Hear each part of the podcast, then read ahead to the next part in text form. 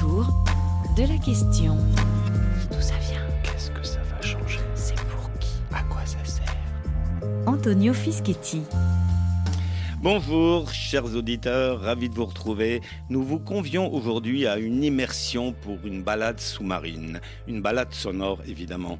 Contrairement à ce qu'on a longtemps pu dire et entendre, la mer n'est absolument pas un monde de silence. Bien au contraire, elle est remplie de toutes sortes de bruits. Il y a d'abord les animaux marins qui émettent des sons pour communiquer, retrouver leurs partenaires à des dizaines, voire des centaines de kilomètres, car les sons se propagent très loin dans l'eau. Ces sons peuvent aussi servir à se repérer. Mais il y a aussi beaucoup de bruits d'origine humaine. Les bateaux avec leurs moteurs, les sous-marins avec leurs sonars, les installations de forage ou les éoliennes en mer. Tout cela produit un énorme vacarme. Les animaux ont du mal à s'entendre, donc à se retrouver et se reproduire. Ils peuvent même devenir carrément sourds. On sait que de nombreux mammifères marins, dauphins, cachalots ou baleines s'échouent sur les plages à cause de la pollution sonore. Il est urgent de faire moins de bruit sous l'eau pour limiter le déclin dramatique de la biodiversité. Une réglementation dans ce domaine commence tout juste à prendre forme grâce à des collaborations entre scientifiques et juristes. Pour comprendre cet enjeu écologique majeur, nous sommes avec Hervé Glotin, professeur à l'Université de Toulon et spécialiste des bruits sous-marins, et nous retrouverons au téléphone Frédéric Schneider, maître de conférence à l'Université de Toulon et spécialiste du droit de la mer. Bienvenue.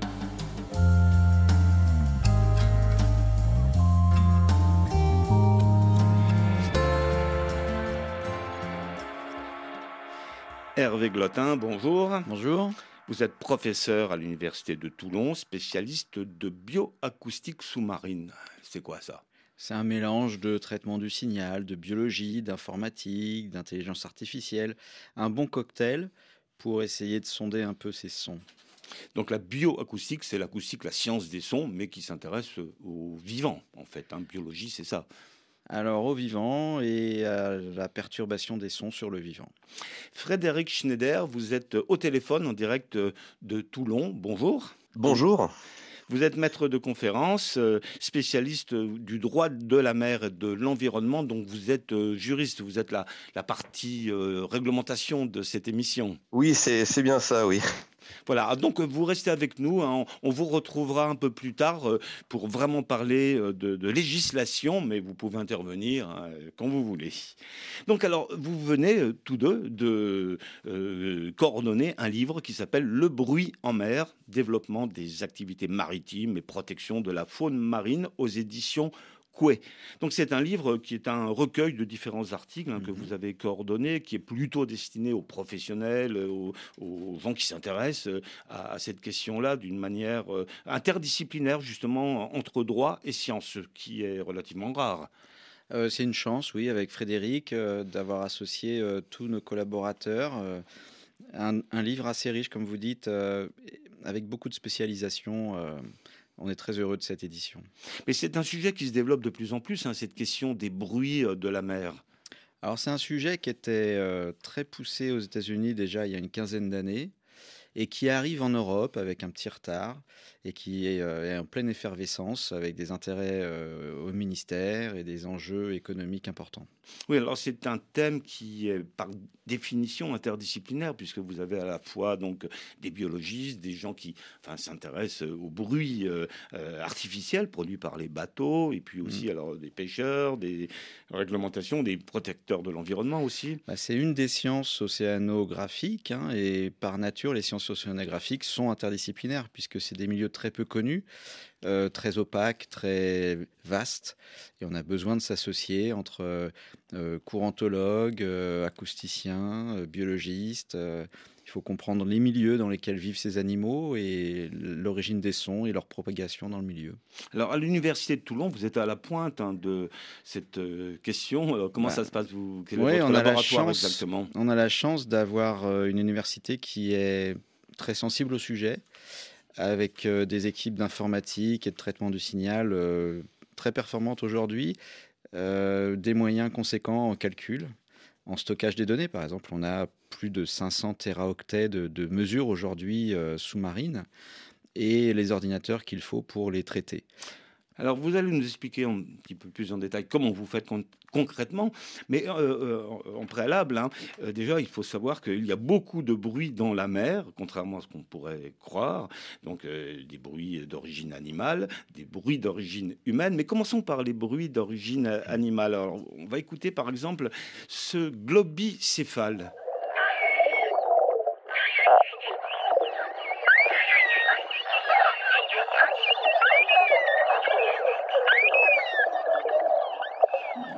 Hervé Glotin, qu'est-ce qu'on vient d'entendre? Alors, on vient d'entendre un petit groupe de globicéphales euh, qui socialisent. Le globicéphale, c'est quoi? Ah, c'est déjà un gros mammifère. hein. Il peut peser euh, une dizaine euh, ou une demi-douzaine de tonnes. Disons, c'est quoi une sorte de petite baleine, un petit peu on peut dire? Ouais, c'est déjà ça. Entre le dauphin et la baleine? Oui, c'est plus gros qu'un dauphin. Euh, les mâles sont très imposants. Mhm. Euh, sont aussi parfois très agressifs. Et ils sont Ils- très bruyants aussi. Ils donc protègent leur groupe et ils sont très soudés. Donc ils vivent en groupe. Et c'est pour ça qu'ils portent le surnom anglo-saxon de pilot whale, euh, du fait que quand un des meneurs s'échoue, il peut y avoir le groupe entier qui s'échoue avec. Et qu'est-ce qu'il vient de dire là? Qu'est-ce qu'on vient d'entendre? Voilà, il vient de parler avec son groupe et d'échanger sur euh, euh, les relations euh, entre individus, mâle-mâle, mâle-femelle, juvénile-femelle peut-être. Relation sociale, disons. Là, c'est du social, ouais. C'est pas une chasse. Écoutons euh, ce dauphin.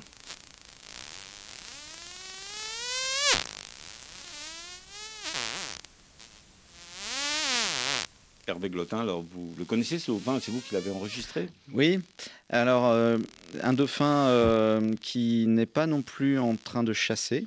Euh, au contraire, il émet des clics de plus en plus lentement, à l'inverse de train de clics où la chasse demande à ce que les clics soient de plus en plus rapprochés.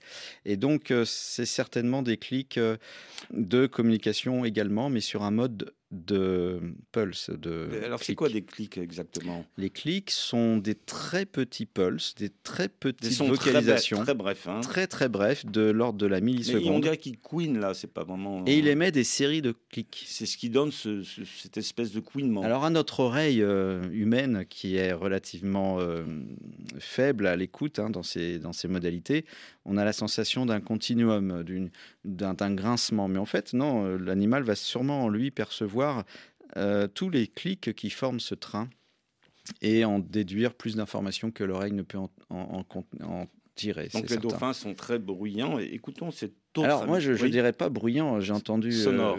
merci, voilà, faut leur Voilà. rendre un peu de. Ah ouais, bon, disons ça pourrait être perçu comme étant péjoratif, euh, mais effectivement, me- me- oui, bruit, disons mais dans- quand, quand on parle de bruit, on, on parle de signaux qui n'ont pas d'information, euh, de signaux aléatoires.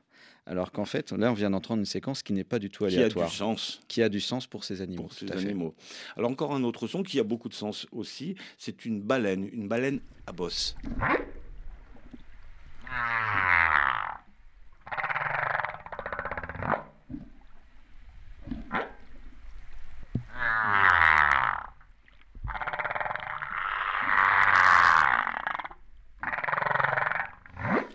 Donc c'est une euh, répétition de vocalises assez gutturales, hein, assez profonde dans, le système vocalique de l'animal.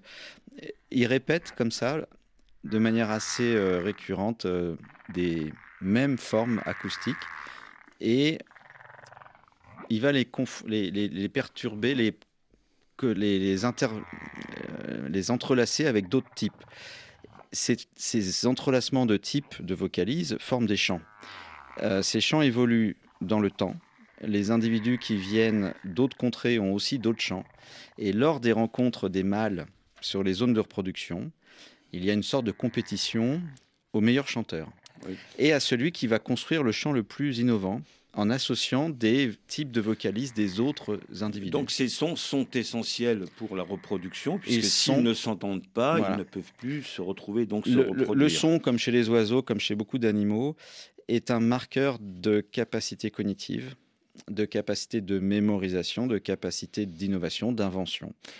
Un dernier son euh, animal, cette fois, c'est encore un dauphin.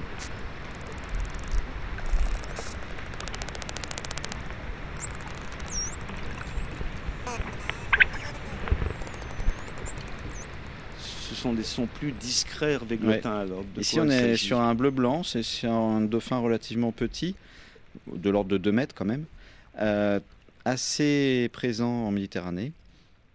Et, et là, on a eu droit à à la fois des trains de clics plus des vocalises, réellement euh, des vocalises, c'est-à-dire des sifflements. Alors ces sifflements, ça veut dire qu'ils communiquent, mais il y a aussi quelque chose de très important chez les animaux, notamment les dauphins. Ces clics servent pour se repérer, ce qu'on appelle donc un sonar. C'est un petit peu ce qui lui permet de voir, mais voir avec les oreilles. Oui. Et on donne la capacité du sonar surtout aux odontocètes, ces dauphins, donc ces animaux à dents. Mais ce qu'on commence à mesurer, ce sont aussi des trains de vocalises qui ont la forme des sonars chez les mysticètes, les baleines, qui sont à fanon. On leur donnait pas du tout cette capacité de travailler les sons pour se localiser ou localiser leur proie. Voilà, Et donc en fait, c'est- possible. On est en train de les mesurer et de les démontrer. Voilà, donc on a montré que les animaux sont très sonores et le son est essentiel pour eux. Mais alors, le but justement de vos travaux, c'est de d'essayer d'étudier donc d'étudier quel est l'impact des sons d'origine humaine, puisque la mer est très bruyante. Les humains font un tas de bruits, par exemple comme celui-ci qu'on va entendre, c'est un sonar produit par un bateau pour se repérer aussi dans la mer.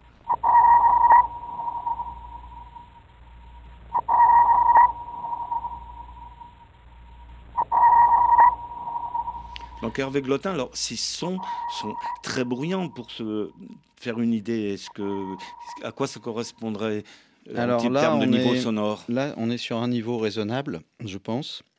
Mais on peut atteindre des niveaux de l'ordre de déci- 200 200 décibels. Le décibel, c'est l'unité de Oui, niveau. mais 200 décibels, c'est-à-dire que pour se rendre compte, hein, une centaine de décibels, ça serait une voiture très forte, une voiture de course qui passe à côté de nous, par exemple, un marteau-piqueur très fort, donc 200 décibels, ça détruirait euh, notre système auditif. Ah, L'humain euh, serait impacté, certainement, s'il est à quelques mètres de la source. Euh, les animaux également. En fait, ce qui gêne dans ces émissions, c'est qu'elles sont certainement très puissantes, mais aussi très longues dans leur émission. Il y a une relation entre le niveau de l'émission et la durée de l'émission, et la fréquence de l'émission. Tous ces facteurs attaquent ou perturbent différentes espèces suivant leur sensibilité auditive et suivant leur activité sur la zone où sont émises. Voilà, ces donc signaux. on va, on va y revenir. Mais déjà, pour faire un petit catalogue, disons, des différents types de bruits, un autre bruit d'origine humaine, cette fois, c'est un forage, puisque pour forer, donc pour chercher du gaz ou du pétrole sous la mer, on va émettre des bruits, par exemple, tels que celui-ci.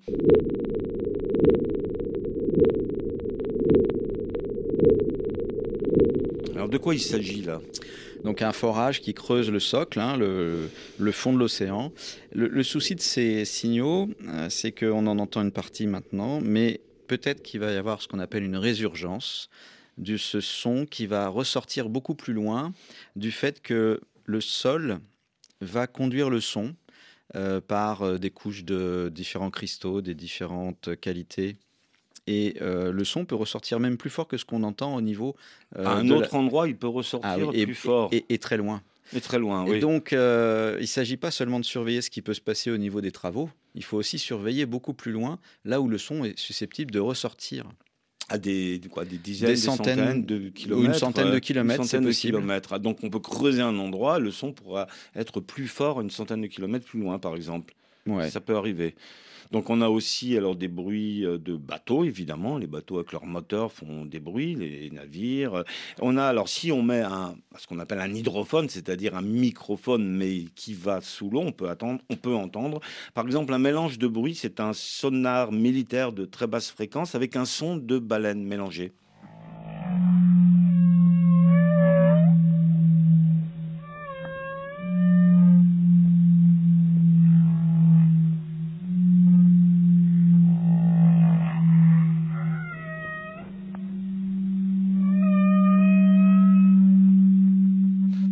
Glotin, là, on peut vraiment parler de pollution sonore pour les animaux. hein. Ce Ouais, c'est un de- très bon exemple euh, avec euh, ce qu'on appelle un signal plutôt low phare. Donc, c'est des signaux qui sont très puissants et qui peuvent porter à des centaines de milles nautiques pour la communication entre, euh, entre bâtiments euh, militaires notamment. Et vous avez entendu l'animal qui était une baleine à bosse euh, qui perçoit ces fréquences. Et dans ces champs, évidemment, elle va être perturbée, mais elle peut aussi ressentir une douleur, voire une, euh, une, euh, un impact acoustique temporaire, euh, elle peut être assourdie et donc moins bien se repérer dans son milieu par la suite. Oui, alors comment vous pouvez constater l'effet, l'impact? C'est-à-dire, elle va, cette baleine, elle va fuir la zone, elle va se, être déboussolée? Ouais. Qu'est-ce qui va lui arriver? Alors, c'est tout, c'est tout le sujet. Ce ne sont pas des animaux qu'on met dans des aquariums. Ce ne sont pas des animaux qu'on a en laboratoire. On a pu avoir des dauphins euh, sur Hawaï et d'autres stations euh, dans des aquariums. Il y a eu des mesures d'audiogrammes, etc. Mais pour les gros, euh, c'est sur l'expérience. C'est-à-dire que lors de d'essais militaires, lors de campagnes de prospection sismique pour rechercher du pétrole, il a été constaté des dégâts et des échouages. Et donc en refaisant le chemin inverse et en retrouvant qui avait émis du son lors de ces échouages, il a été fait, euh, établi la relation entre tel bruit est nocif pour telle espèce. Euh, Ça, c'est la donc, première chose. une sorte, euh, une, en- une enquête en fait. C'est une hein. enquête, c'est sur l'expérience euh, mal vécue par ces Ouais. animaux, évidemment. Et la deuxième chose, alors? La deuxième chose, c'est l'étude qu'on travaille actuellement, qui consiste à mesurer les animaux dans leur milieu de manière complètement passive, ce sont avec les hydrophones qu'on plonge dans l'eau, avec des antennes d'hydrophones, et on mesure les déplacements des animaux, puisqu'ils émettent du son en se déplaçant. On a alors souvent les mesures de groupes d'animaux et la communication de ces individus qui collaborent pour euh, chasser, par exemple. Et donc on s'interroge sur la qualité du milieu pour assurer cette communication entre les individus. On s'interroge sur quel bruit suffisant pourrait casser, euh, découper ces réseaux de communication et rendre complètement inefficace leur chasse. Alors voilà encore un dernier son qu'on peut entendre quand on met un hydrophone dans l'eau. Cette fois, c'est encore un sonar militaire enregistré à bord d'un sous-marin soviétique avec un son de baleine aussi.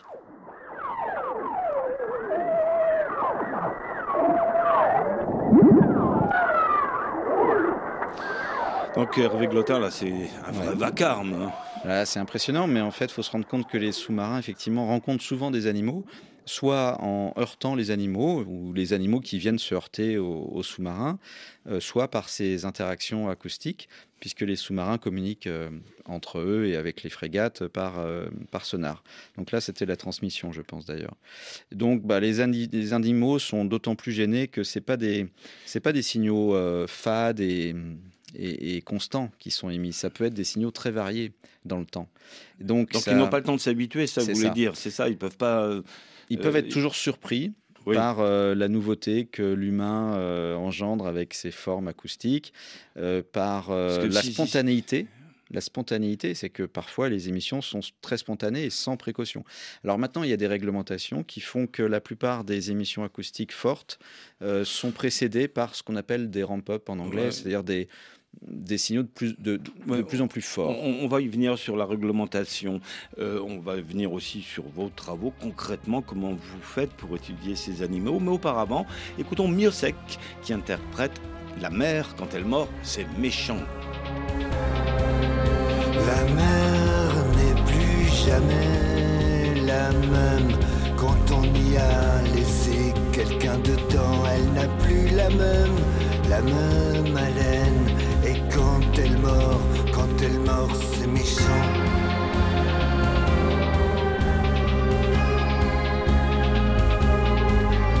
La mer n'est plus jamais la même quand on revoit la scène de bateau qui coule doucement. Il gueule, il gueule, le capitaine. Un naufrage, c'est quelque chose de complètement dément. C'est la mer, c'est l'océan. C'est beau, c'est beau, c'est beaucoup trop dehors. C'est la mer, c'est l'océan. C'est beau, c'est beau, c'est beaucoup trop de sang.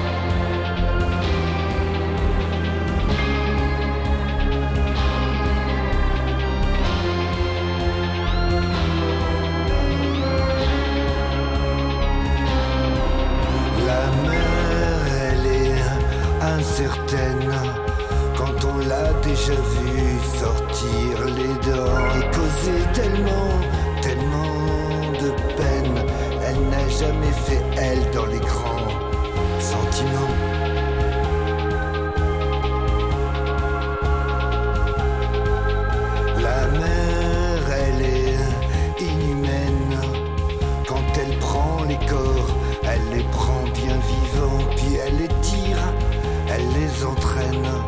dans ses profondeurs, mon Dieu, comme c'est grand. C'est la mer, c'est l'océan, de l'eau, de l'eau et beaucoup, beaucoup trop de vent. C'est la mer, c'est l'océan, c'est beau, c'est beau. Vous écoutez RFI autour de la question Pourquoi tant de bruit dans la mer? Nous sommes avec Hervé Glotin, bioacousticien, professeur à l'Université de Toulon, spécialiste des bruits sous-marins. Hervé Glotin, comment ça se passe la, la vie, le travail d'un bioacousticien spécialiste de la mer? Alors, Vous travaillez en laboratoire, vous travaillez sur un bateau, vous faites comment euh, C'est un un plaisir, c'est beaucoup de découvertes. euh, chaque mois, on a des nouveaux types de signaux, des nouvelles découvertes réellement. C'est-à-dire que on creuse euh, les champs des rorquals qui passent devant Toulon, on découvre qu'ils ont deux notes Ouais. et que ces notes euh, Mais- mais- changent de, de rythme. euh, Et comment vous les écoutez? Vous allez en bateau? Vous avez des micros Oui, tout à fait. Il faut, il faut aller au terrain, il faut euh, imaginer des protocoles, il faut innover des protocoles pour avoir des nouvelles mesures, pour faire peut-être des découvertes. Alors vous écoutez tous les animaux que vous pouvez entendre ou vous suivez euh, une espèce particulière euh, Alors on a les deux approches. Euh, on a des points fixes qui, qui enregistrent tout en continu. Puis on a aussi des missions en mer avec euh, des ONG qui nous permettent euh, de suivre des protocoles plus ciblés sur les cachalots, les globicéphales. Mais vous vous contentez d'écouter les sons ou vous en émettez vous-même pour voir comment les animaux réagissent? Alors euh, on, essaye d'être le plus passif possible, c'est dans le Passif, sens le, vous, vous- le vous moins pas. perturbant. Donc on n'émet pas de son. On écoute en dérive, hein, comme euh, un arbre mort euh, euh, sur l'eau. C'est-à-dire quoi En dérive, vous, vous mettez un micro, vous traînez Il ça. ne faut pas avoir le mal de mer. hein. C'est que Oui. les bateaux euh, peuvent vite bouger dans nos protocoles. on coupe les moteurs. On est un bateau mort. Ah oui, pour ne pas faire de bruit, On est un bateau. Mais ça va jusqu'à là. Et on coupe même toute l'électricité à bord pour savoir. Parce pour que, ne pas déranger les animaux. bah, parfois on oublie un sondeur. Parfois on serait tenté euh, de continuer avec les téléphones. Non, on coupe tout, même les téléphones. Donc vous êtes le plus silencieux Ah, possible. mais même à bord, il n'y a pas de son. On marche pas sur le bateau. Pendant combien de temps alors vous restez comme Ah, ça, peut être euh, 24 heures. Pendant 24 heures, aucun on l'a bruit déjà fait, ouais. Et alors vous enregistrez ce qui se passe dans l'eau. Et très bien. Voilà. Ouais. Et donc après, vous observez en même temps les animaux, puisqu'il faut bien quand même Alors le relier jour, oui. le comportement Le des jour. animaux. Au, Le jour- des fois, on bruit. écoute la nuit. Euh, si c'est 24 heures, on peut écouter de nuit. Là, on a peu d'observations visuelles, mais le jour, oui, on prend note des comportements. C'est très important. En surface, on voit peu de choses, mais ça nous permet d'identifier les individus. Donc, on essaye de rattacher après les signatures acoustiques avec les Et signatures. comment vous euh, observez le comportement, puisque ce sont des animaux euh, sous-marins donc, Oui, euh, mais les, les cétacés sont des animaux qui respirent euh, au moins une fois donc par vous heure. les voyez souvent On en les voit. Euh, on sait quand ils vont remonter. On calcule les positions de surface. On se positionne sans les déranger non loin de leur respiration. On les prend en photo. Euh, on, peut compter leur, euh, leur nombre, euh, leur taille, sont identifiés. Et ça nous aide beaucoup à comprendre mieux les sons par la suite. Voilà, et donc vous pouvez comme ça montrer que effectivement les sons peuvent donc désorienter les animaux, modifier leur comportement, Mhm. mais ils peuvent aussi carrément les rendre sourds et beaucoup de mammifères marins se sont retrouvés échoués sur les plages, comme par exemple en 2018 dans cette actualité de France Info, 150 baleines échouées en Australie. Plus de 150 baleines pilotes se sont échouées sur cette plage de l'ouest de l'Australie. Des sauveteurs et des bénévoles tentent de leur venir en aide en les aspergeant d'eau, mais la plupart des mammifères n'ont pas pu être sauvés. Les habitants de la région et les touristes sont habitués à ce genre de scène, mais ils ont rarement vu une telle hécatombe. Les scientifiques parlent d'un échouage collectif dont les raisons demeurent mystérieuses. Plusieurs pistes sont évoquées. Il pourrait s'agir de problèmes d'orientation, d'une perturbation des sonars ou plus étonnant, de soucis d'interaction sociale qui pousseraient ces animaux en pleine santé à s'échouer en groupe. Hervé Glotin, est-ce que ces échouages massifs de baleines peuvent être une conséquence de la pollution sonore? Alors pour le globicéphale dont on parlait au départ, euh, c'est effectivement un comportement grégaire avec euh, des individus qui se trompent de navigation. Ce sont les animaux les plus expérimentés du milieu, mais qui font des erreurs.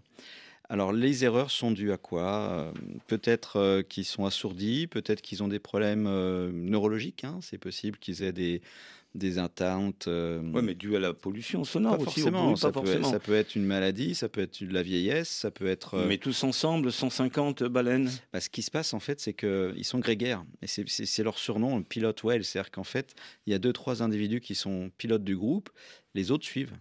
Et donc c'est pour ça que les Australiens sont habitués à ces Ah, il phénomènes. suffit qu'il y en ait un qui soit euh, totalement désorienté. quelques-uns qui les commencent à- les suivre. Voilà, les autres sont euh, guidés par euh, Mhm. les plus expérimentés qui, qui peuvent faire des erreurs. Les erreurs, par contre, peuvent être largement im- imputables à des dé- désorientations acoustiques. Donc, soit des sons euh, qui, qui modifient l'interprétation du milieu, soit un assourdissement subi par euh, des sons trop forts et l'animal qui par la suite est euh, désorienté. Alors dans votre livre, hein, on apprend qu'il y a aussi beaucoup de collisions euh, entre les mammifères marins et les bateaux. Alors c'est quand même étonnant puisqu'à priori, on peut se dire euh, une baleine, elle sait repérer un bateau et réciproquement. Donc comment se fait-il que ces deux Ouais. gros objets sur l'eau se rentrent dedans? Oui, mais ils y arrivent très bien à éviter les collisions. Ils font ça toute la journée. Oui, mais alors pourquoi il y a des collisions comme ça? Pourquoi ça arrive? Donc ça arrive que Ouais. des cachalots percutent des, des bateaux et meurent donc euh, Ah ouais, à ça cause de cette à-. Parce que alors cette fois, ils ont été assourdis quelques, à cause du bruit. quelques vingtaines par an quelques vingtaines par, par an, mais, qui de, sont- de rorquals, de, de cachalots. mais on et- se rend compte qu'il y a des lésions auditives euh, sur ces animaux? Non, mais c'est qu'en fait, euh, ces animaux sont constamment en train d'éviter la collision. Il se trouve que euh, nos rails maritimes, les trafics maritimes, sont auprès de nos ports. D'accord? Et c'est aussi euh, pour la Méditerranée des zones où il y a un habitat particulier parce qu'il y a des falaises très particulières. C'est là où il y a beaucoup à manger. C'est là où les animaux ont besoin de venir pour manger. Et donc, il y a un conflit, effectivement, entre la présence des animaux qui se nourrissent dans la zone et les bateaux qui se déplacent dans la même zone. Que font les animaux? Chaque jour, à chaque remontée, à chaque respiration, ils font attention à ne pas heurter un bateau. Euh, Donc c'est quand même une vie. Mais ils très- respirent très une fois par heure. C'est quand même très stressant. C'est très stressant, c'est beaucoup d'attention. Et un peu comme nous, euh, si on devait tous les jours pour faire nos courses traverser une autoroute, il y aurait beaucoup de dégâts. Beaucoup plus d'ailleurs que ce qu'il y a aujourd'hui avec les, les mammifères marins. Ah, Donc l'idée, c'est de ralentir la vitesse des bateaux. C'est ça qui pourrait permettre de ralentir les Alors on va y venir justement, euh, c'est tout le but de vos travaux, euh, donc la législation avec euh, Frédéric Oui. Schneider qu'on retrouvera après ce petit passage de Skip and Die qui interprète Mami Wata. Calla la boca, te sigue escucha. Platanitos por la mesa blanca. Hasta el fondo los sueños con serpientes. El dueño mami guata y sus hijas llegarán.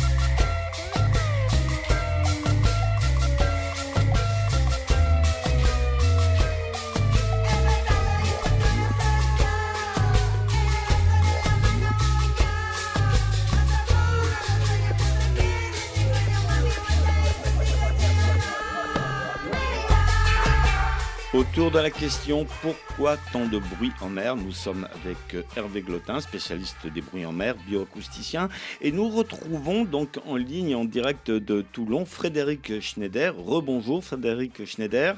Rebonjour.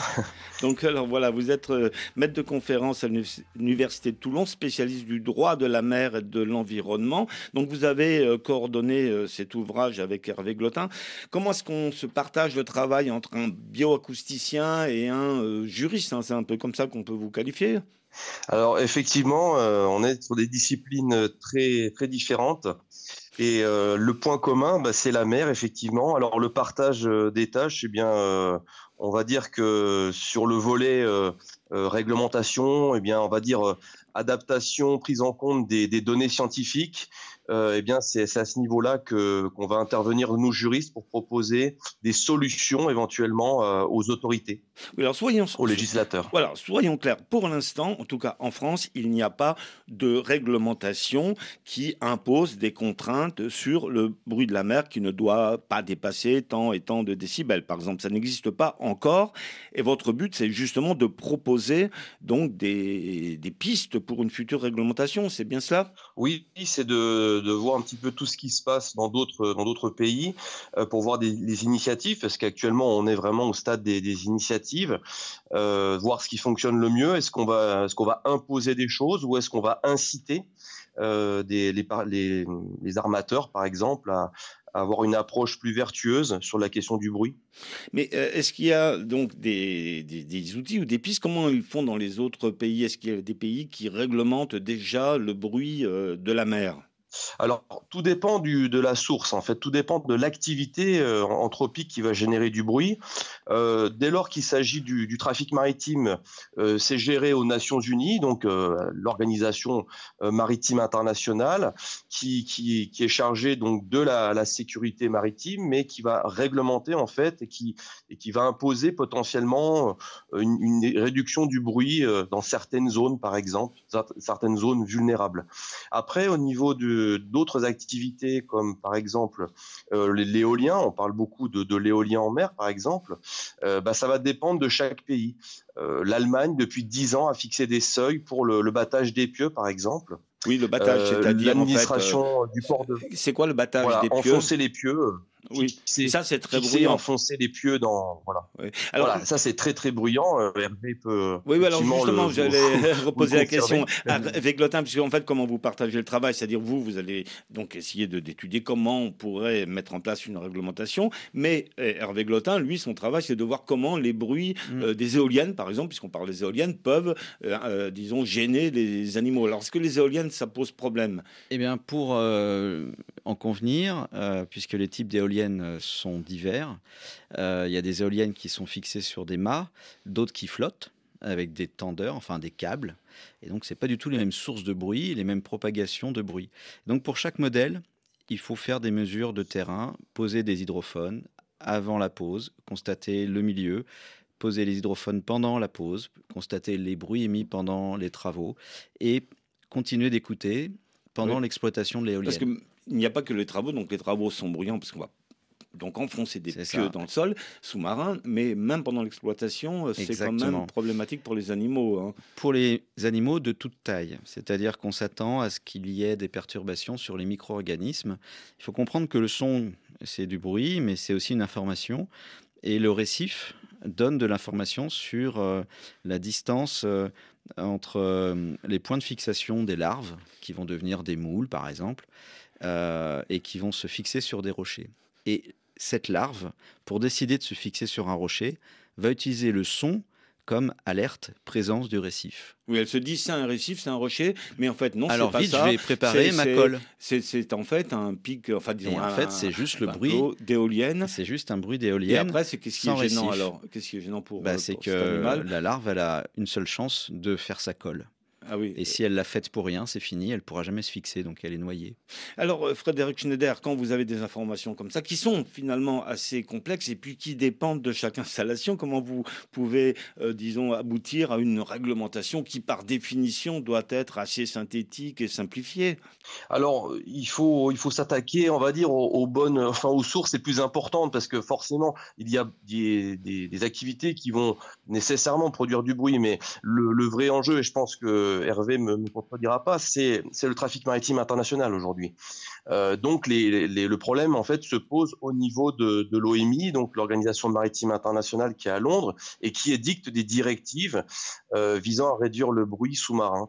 Alors, comment est-ce Et qu'on ces peut faire directives sont en Ouais. cours de, d'adaptation, justement, aujourd'hui. Comment est-ce qu'on peut faire pour réduire le bruit sous-marin? Vous disiez, alors on peut ralentir, par exemple, si un bateau va moins vite, il fait moins de bruit. C'est une des premières pistes.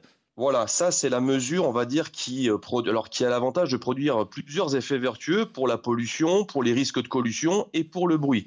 Donc c'est vrai que la vitesse des navires, euh, l'OMI euh, d'ailleurs l'a l'a bien montré, hein, euh, une réduction de, de 10% de la vitesse euh, des navires, ça, ça a un effet euh, très important euh, sur, sur les- l'émission du, sur l'émission du bruit. Mais est-ce qu'il y a des pays qui Par imposent exemple. une réduction de, de la vitesse des navires? Ça existe déjà au Canada, je crois. Ils font ça dans certaines régions. Il y a eu en face de Alors c'est Vancouver. en fait, Ah oui, attendez, oui, Hervé, euh, Hervé Glotin, vous reviendrez, Frédéric. Oui. Hervé Glotin, oui, vous disiez? Oui, je disais, il y a une belle expérience euh, en face de Vancouver qui a été conduite par euh, la police euh, maritime qui a demandé pour sauver ce qui restait de la population des orques euh, euh, face à Vancouver, euh, sauver cette population, donc de diminuer exactement de 10% le traf- la vitesse du trafic maritime. Tout le monde a joué le jeu pour cet animal emblématique de cette région et on a constaté que les animaux se nourrissaient mieux. Oui, et Frédéric Schneider, alors c'est une des pistes que vous appuyez aussi, cette réduction de la vitesse des bateaux? Oui, alors ce sont des initiatives locales, euh, étrangement. hein. C'est un problème global à grande échelle, mais on voit que localement, le port de Vancouver, par une réduction des taxes de port, a- participe justement à la, réduction à jusqu'à 55% de l'intensité du, du bruit sous-marin grâce à son programme ECO. Alors c'est un programme incitatif, mais qui a un taux de participation très important. Alors il y a d'autres. On, a, on est sur des mesures qui ne sont pas réglementaires véritablement, mais incitatives. Et, et ça fonctionne dans, dans certains ports. Euh, le problème euh, actuellement, c'est qu'on n'a pas euh, encore suffisamment de connaissances scientifiques pour dire à partir de quel niveau de, de bruit on, peut inter- on doit interdire quelque part. Euh, des courses offshore, par exemple. Euh, actuellement, la préfecture maritime de la Méditerranée euh, en- envisage on réglemente le bruit en fait de surface parce que ça, ça cause un, un problème de voisinage vis-à-vis non pas de la faune mais des populations riveraines. Donc c'est le, le seul moyen pour le moment, c'est de se baser sur la santé humaine pour protéger in fine le, le milieu marin. Oui, puisque ça fait aussi beaucoup de bruit euh, sous l'eau. Alors c'est justement tout le but de cette collaboration entre des scientifiques et des euh, juristes, hein, puisque il faut savoir mesurer l'impact sur euh, les Ah. animaux de ces courses, par exemple. hein. Ouais. La, la loi est bien faite, hein, elle se base sur Elle est très objective. Et donc, il faut donner une mesure en décibels pour une fréquence donnée, pendant une durée donnée d'émission. Et, ça, ça permet de dire, au-delà, c'est interdit. Et justement, à propos de faits, en ce moment, hein, c'est la période euh, janvier, euh, février, mars, où il y a beaucoup d'échouages de dauphins sur les côtes atlantiques françaises. Alors, on sait que ces dauphins sont généralement piégés accidentellement dans des filets de pêcheurs. Ensuite, ils meurent, ils s'asphyxient, ils s'échouent, on les retrouve sur les plages. Mais est-ce que ça pourrait pas être aussi une conséquence de la pollution auditive qui fait qu'ils sont euh, désorientés, euh, Hervé Glotin Alors, ce qu'on commence, parce qu'on a un projet de doctorat sur le sujet avec euh, Marbec, une UMR sur Montpellier, on commence à avoir des hypothèses. Les, les chasses de ces dauphins ont lieu là où euh, il y a des vortex, c'est-à-dire des turbulences euh, fortes euh, de la colonne d'eau, là où les poissons eux-mêmes se nourrissent. Et dans ces turbulences, on peut supposer que le son se propage différemment que dans une eau homogène, dans une eau calme. Et ça, ça veut dire que les sons qui servent à localiser les filets sont peut-être moins bien conduits et moins bien interprétables par les dauphins qui peuvent moins bien voir les filets. D'autre part, ils sont attirés par les poissons qui sont dans les filets. Donc il y a les deux phénomènes. La proximité au filet, parce que les poissons sont dans les filets, et euh, le fait que le filet est peut-être pas très bien visible. Oui. D'ailleurs, les mailles des filets sont fines. Donc, euh, Frédéric Schneider, là, on a un bon exemple. Voilà, donc euh, un fait, hein, des dauphins qui sont échoués, qu'on retrouve morts. Donc, une explication, en tout cas une hypothèse, donc très plausible, donc formulée par des scientifiques comme Hervé Glotin. Et vous, alors, qu'est-ce que vous en faites en tant que juriste de cette information? Comment vous la transformez en peut-être future loi? Alors, on va justement euh, s'intéresser à ce qui existe dans d'autres pays. Et Hervé l'a très bien dit, les États-Unis ont des années, presque des dizaines d'années d'avance par rapport à nous, et ça se ressent sur leur réglementation. Une réglementation qui prend en compte euh, justement le harcèlement euh, des mammifères marins. Et euh, récemment, enfin en 2020, euh, la justice administrative française a reconnu les effets pervers de harcèlement des pingers, hein, ces dispositifs de répulsion acoustique qui sont utilisés par euh, certains chalutiers pour Oui, éloigner justement euh, les. de quoi il s'agit, c'est-à-dire donc Ouais. ce sont des, des sons qui, enfin des ondes dispositifs qui émettent des sons censés éloigner les dauphins, mais les dauphins d'un certain côté ça peut les sauver puisque ça, les, éloigne des, filets, mais d'un autre côté ça produit beaucoup de stress, c'est ça que vous voulez dire, du harcèlement. Oui, alors c'est considéré comme des dispositifs de répulsion et pas, de harcèlement qui peuvent exister autour des parcs aquacoles, par exemple. hein. Euh, mais il, voilà, on, craint effectivement que ces dispositifs qui sont censés être uniquement répulsifs procurent du harcèlement. Euh, en tout cas, selon la loi américaine, qui est très fine hein, sur les niveaux de harcèlement, on, on pourrait penser que euh, ces, ces pingers euh, pourraient être interdits, euh, par exemple, si on avait un degré de protection aussi élevé que, que la loi américaine. Alors, comment on explique que les Américains soient en avance euh, dans ce domaine et que, ou que la France et que l'Europe de manière générale soit euh, en retard? Ah, c'est des phénomènes de guerre froide. hein. C'est la guerre froide Oui, qui a poussé l'acoustique sous-marine. Ah oui. Donc euh, la guerre froide a été un gros moteur pour euh, les coups de sous-marine. Oui, parce qu'en fait, donc la guerre froide, donc cette rivalité entre la- Les deux blocs, c'était l'écoute euh, des donc, sous-marins. euh, a poussé les Américains à développer vraiment cette Ah science. à, à- à surveiller en fait tout le trafic maritime de l'Atlantique Nord, par exemple, avec des stations euh, distribuées sur le fond euh, sous-marin. Et donc toute cette euh, capacité d'écoute s'est transformée en science d'écoute de Oui, la faune Donc dans les années 80-90. Et il y a eu un basculement des, des connaissances militaires vers le biologique. Bah, pour une fois, donc Absolument, dans que, le bon sens. que la science militaire Ah oui, là, sert il à faut- l'écologie. Il faut dire que la guerre froide nous a beaucoup aidé Ce sur la progression de la Ce connaissance. n'est pas euh, chose fréquente en fait. hein. Et alors, euh, donc euh, il y a aussi quand même. Euh, Oui, Frédéric Schneider? Oui, je voulais juste ajouter avant de, de passer à un autre aspect peut-être, Oui. c'est que le bruit pour le marin, pour le militaire, c'est une faiblesse. Et donc souvent, actuellement, on le voit, hein, les, les- les technologies navales euh, qui font que les, les- bâtiments de guerre sont, sont très en fait, sont- font très peu de bruit, sont transférés euh, à la marine marchande. Ah oui, c'est ça. Parce qu'en fait, euh, le bruit est une conséquence négative des sous-marins. Ils préféreraient être silencieux pour ne pas être euh, repérés. Alors, l'autre aspect que vous vouliez évoquer, alors, euh, puisque l'heure tourne, vous avez d'autres pistes aussi pour élaborer des législations pour protéger la, faune maritime? Alors, effectivement, au-delà d'études du droit comparé, on, on considère du point de vue euh, du point de vue régional, au point de vue de la Méditerranée, par exemple, qu'on a euh, une avance dans, euh, on va dire, notre la technique juridique qui est mise en place. hein. Il y a une convention de Barcelone qui et des protocoles qui prônent une approche écosystémique. On a également la chance au niveau de l'Union européenne d'avoir une directive qui qui fait du bruit en mer un descripteur du bon état écologique.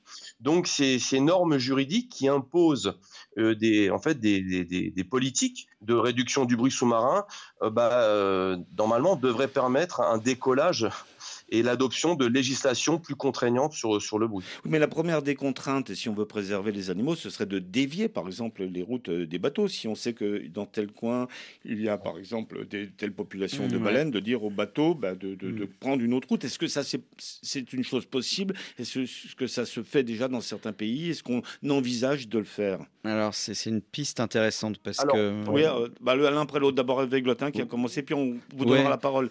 Frédéric Schneider pour conclure. C'est une piste intéressante que de considérer que la mer n'est pas uniforme. Il y a des zones plus intéressantes que d'autres pour les animaux. Euh, ce sont des zones où ils peuvent se nourrir, où ils peuvent se protéger, où ils peuvent se reposer. Euh, différentes zones pour différentes activités. Et il faut considérer euh, donc les milieux comme des habitats Oui, donc différents et à, à surveiller pour différents niveaux de bruit, différents habitats. Donc c'est une chose possible, hein, Frédéric Schneider, de dire voilà, euh, telle zone est un sanctuaire. D'ailleurs, euh, il y a aussi un sanctuaire, un pays de la Gauss en Méditerranée, où on protège les mammifères marins. Alors euh, euh, ben là, je laisse la parole à Frédéric, oui, sur Frédéric l'aspect euh, protection. et, et pour conclure, puisque l'émission va toucher à, à sa fin, Oui, alors justement, la transition est parfaite puisque euh, alors le, le port de Vancouver a justement testé la- l'éloignement latéral côtier hein, euh, en, en 2021, mais surtout, je, voudrais euh, pas manquer l'occasion de, parler d'une actualité, c'est la, la proposition de la France, de l'Italie, de Monaco et de l'Espagne euh, de mettre en place une zone maritime particulièrement vulnérable euh, en Méditerranée nord- nord-occidentale pour protéger les, les cétacés contre les risques de collision euh, avec des navires et la pollution euh, émanant des, des navires, notamment la pollution acoustique, pour notamment montrer l'importance cruciale dans cette zone du Rorcal et du cachalot. Donc, dans ces mesures associées, les mesures associées à ce projet de création d'une zone maritime particulièrement vulnérable, eh bien justement, il y a la limitation de la vitesse et également euh, l'obligation de signaler la présence de cétacés et les collisions. Et Hervé Glotin, un, dernier mot pour euh, conclure justement sur cet espoir de législation qui d'ailleurs ne se limite pas ni aux États-Unis ni à l'Europe, mais vraiment est mondial puisque nous sommes sur la radio mondiale et c'est un problème effectivement planétaire que cette préservation des mammifères marins.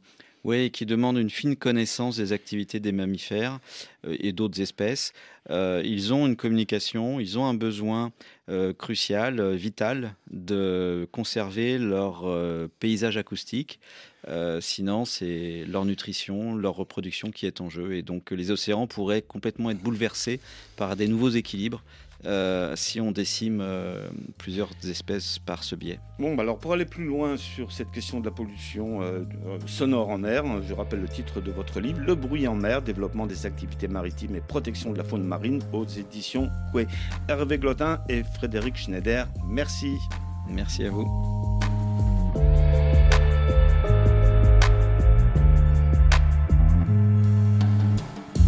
Autour de la question sur Internet, www.rfi.fr.